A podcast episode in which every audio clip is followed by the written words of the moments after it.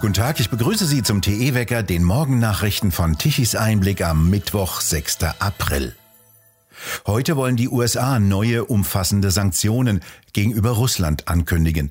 Wie ein Vertreter der US-Regierung gegenüber der Nachrichtenagentur Reuters erklärte, sollen unter anderem alle neuen Investitionen in Russland verboten werden.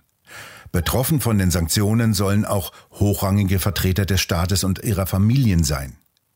Die EU denke einem Bloomberg-Bericht zufolge auch an Sanktionen gegen die Töchter des russischen Präsidenten Putin. Es sei allerdings eher ein symbolischer Schritt, denn es sei unklar, ob sie über nennenswerte Vermögenswerte außerhalb Russlands verfügen. Sie hätten unterschiedliche Mädchennamen und der Kreml habe die Namen nie bestätigt oder Fotos von ihnen als Erwachsene veröffentlicht. Der russische Außenminister Lavrov hat die Entdeckung von Leichen in der ukrainischen Stadt Butscha als Provokation bezeichnet, um die laufenden Verhandlungen zwischen Kiew und Moskau zum Scheitern zu bringen. China lehnt eine Verurteilung Russlands wegen der Gräueltaten in von russischen Truppen besetzten Gebieten zunächst ab. Der chinesische UN-Botschafter Sang Jun sagte, die Berichte und Bilder aus Butscha seien sehr verstörend. Doch die genauen Umstände müssten aufgeklärt werden und alle Vorwürfe müssten sich auf Fakten gründen. Er bekräftigte die chinesische Haltung, dass mit Sanktionen die Ukraine-Krise nicht gelöst werden könne. Umstritten sind weiterhin die Pläne für einen Lieferstopp auch von Kohle aus Russland.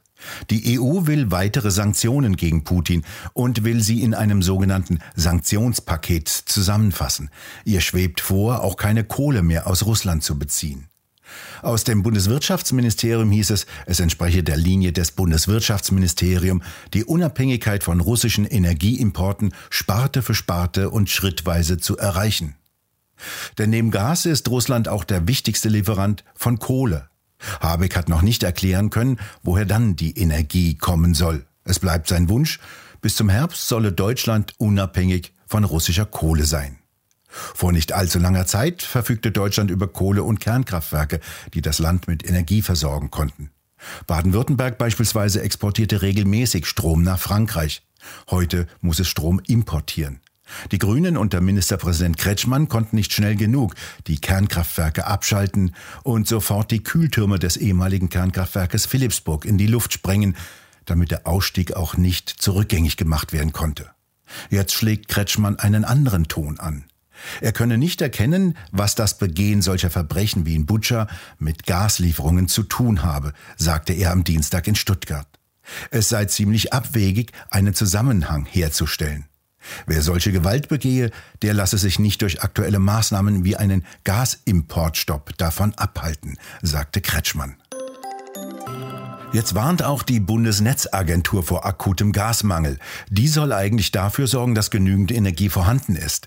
Doch der neue von Habeck eingesetzte Präsident der Agentur, Klaus Müller, warnte jetzt vor schmerzhaften Folgen eines akuten Gasmangels. Zu warnen war seine vorherige Aufgabe als Chef des Bundesverbandes der Verbraucherzentralen. Bei seiner Einführung als Präsident verkündete er, er werde alles tun, damit die Energiewende ein Erfolg werde.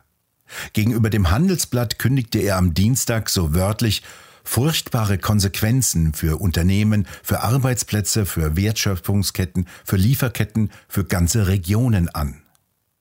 Die Netzagentur hat nach einer Anweisung des Wirtschaftsministeriums vorübergehend die Kontrolle über die deutsche Gazprom-Tochter Germania des russischen Gasriesen Gazprom übernommen. Russlands Präsident Putin drohte daraufhin Vergeltung an. Polen kauft 250 US-Panzer. Das Land unterzeichnete einen Vertrag zum Kauf von 250 US-Panzern des Typs Abrams von General Dynamics. Das Geschäft habe ein Volumen von etwa 4,75 Milliarden Dollar, gab Polens Verteidigungsminister Blaszczak bekannt. Die ersten Panzer sollen im Laufe dieses Jahres geliefert werden. Großbritannien, Australien und die Vereinigten Staaten wollen gemeinsam Hyperschallwaffen entwickeln. Diese neue Zusammenarbeit erfolge im Rahmen eines im September geschlossenen Sicherheitspaktes, teilten die drei Länder am Dienstag mit. Es gehe auch um die Fähigkeiten elektronischer Kampfführung und um die Abwehr von Hyperschallwaffen. Zudem solle der Informationsaustausch ausgeweitet und die Zusammenarbeit bei Innovationen im Verteidigungsbereich vertieft werden. Australien, die USA und Großbritannien hatten erst im vergangenen Jahr ihr neues Bündnis begründet und eine erste Kooperation bei atomar betriebenen U-Booten gestartet. Danach ließ Australien ein lange geplantes milliardenschweres U-Boot-Geschäft mit Frankreich platzen. Paris zog daraufhin sogar seine Botschafter aus Washington und Canberra ab. Auch die EU kritisierte das Vorhaben. Europa spielt bei dieser neuen Achse zwischen den USA, Australien und Großbritannien keine Rolle. Moderner, Hersteller einer der gentechnischen Covid-19-Impfstoffe, wird sein Produkt nicht mehr in den gewohnten Mengen los. Die Afrikanische Union und COVAX, die von der WHO und EU finanzierte Initiative zur Verbreitung der Impfstoffe, beschaffen keine weiteren Impfstoffe mehr. Die Afrikanische Union kaufte noch im ersten Quartal dieses Jahres 50 Millionen Dosen. Doch jetzt entschied sich das Gremium mit seinen 55 Mitgliedstaaten dafür, keine weiteren 60 Millionen Dosen zu erwerben, so ein Sprecher von Moderna. 15 Prozent der afrikanischen Bevölkerung sind vollständig geimpft gegenüber 57 Prozent weltweit, wie die WHO im vergangenen Monat mitteilte. Von den mehr als 700 Millionen Dosen, die Afrika insgesamt erhalten hat, wurden etwa 400 Millionen verabreicht. Jetzt gäbe es weltweit ein Überangebot an Impfstoffen, so moderner. Die Firma hat noch Verträge über 21 Milliarden Dollar für Impfstoffverkäufe in diesem Jahr unterzeichnet.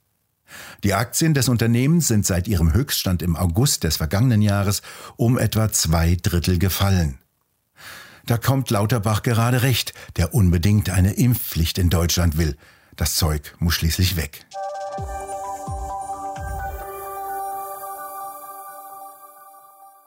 Der Münchner Verein Grün City ist ein klassisches Beispiel für die ökosozialistische Graswurzeltaktik der schrittweisen Eroberung des öffentlichen Raumes. Eigens dafür gegründete Nichtregierungsorganisationen setzen, zunächst unpolitisch erscheinende Events und Projekte ins Werk, die sich nach dem angestrebten Machtwechsel leicht in offizielle Politik überführen lassen. Außerdem kann man, selbst einmal erst an die Schalthebel der Macht gelangt, über solche Art gesellschaftliche Vorfeldorganisationen über Bande spielen, von außen oder über von NGOs angerufene Gerichte Druck auf die eigene Politik machen und dem Wähler unpopuläre Maßnahmen als notwendige Reaktion auf gesellschaftliche Forderungen verkaufen. Irgendwann war es den Ökoaktivisten von Green City dann offenbar zu piefig, sich nur mit lokalem Klein-Klein zu befassen.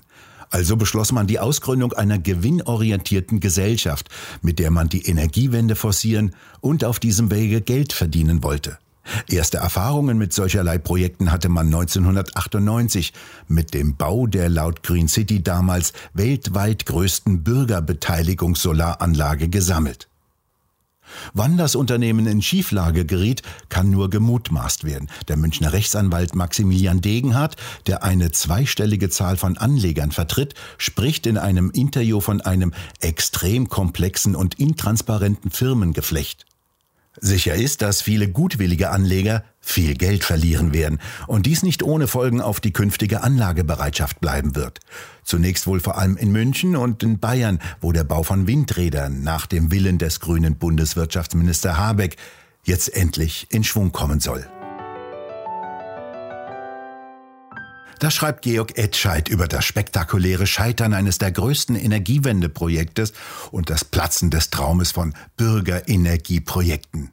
Wo? In der neuesten Druckausgabe von Tichys Einblick.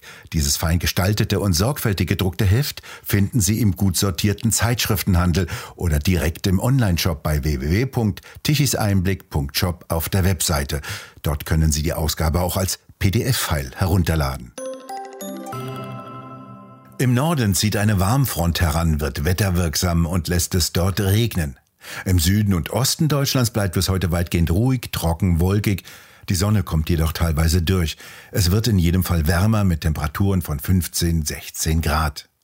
Deutlich turbulenter geht's dann am Donnerstag zu. Dann kommt von Norden mit einer Kaltfront Schauer und teilweise Gewitter rein. Und es wird windig bis stürmisch mit Windgeschwindigkeiten von 70 bis 90 kmh. Doch ganz bis in den Süden dürfte es diese Kaltfront nicht schaffen. Und ab kommender Woche zeichnen die Wettermodelle nach noch einmal einem kalten Wochenende trockenes und warmes Wetter mit Temperaturen von über 20 Grad. Wir bedanken uns fürs Zuhören und schön wäre es, wenn Sie uns weiterempfehlen.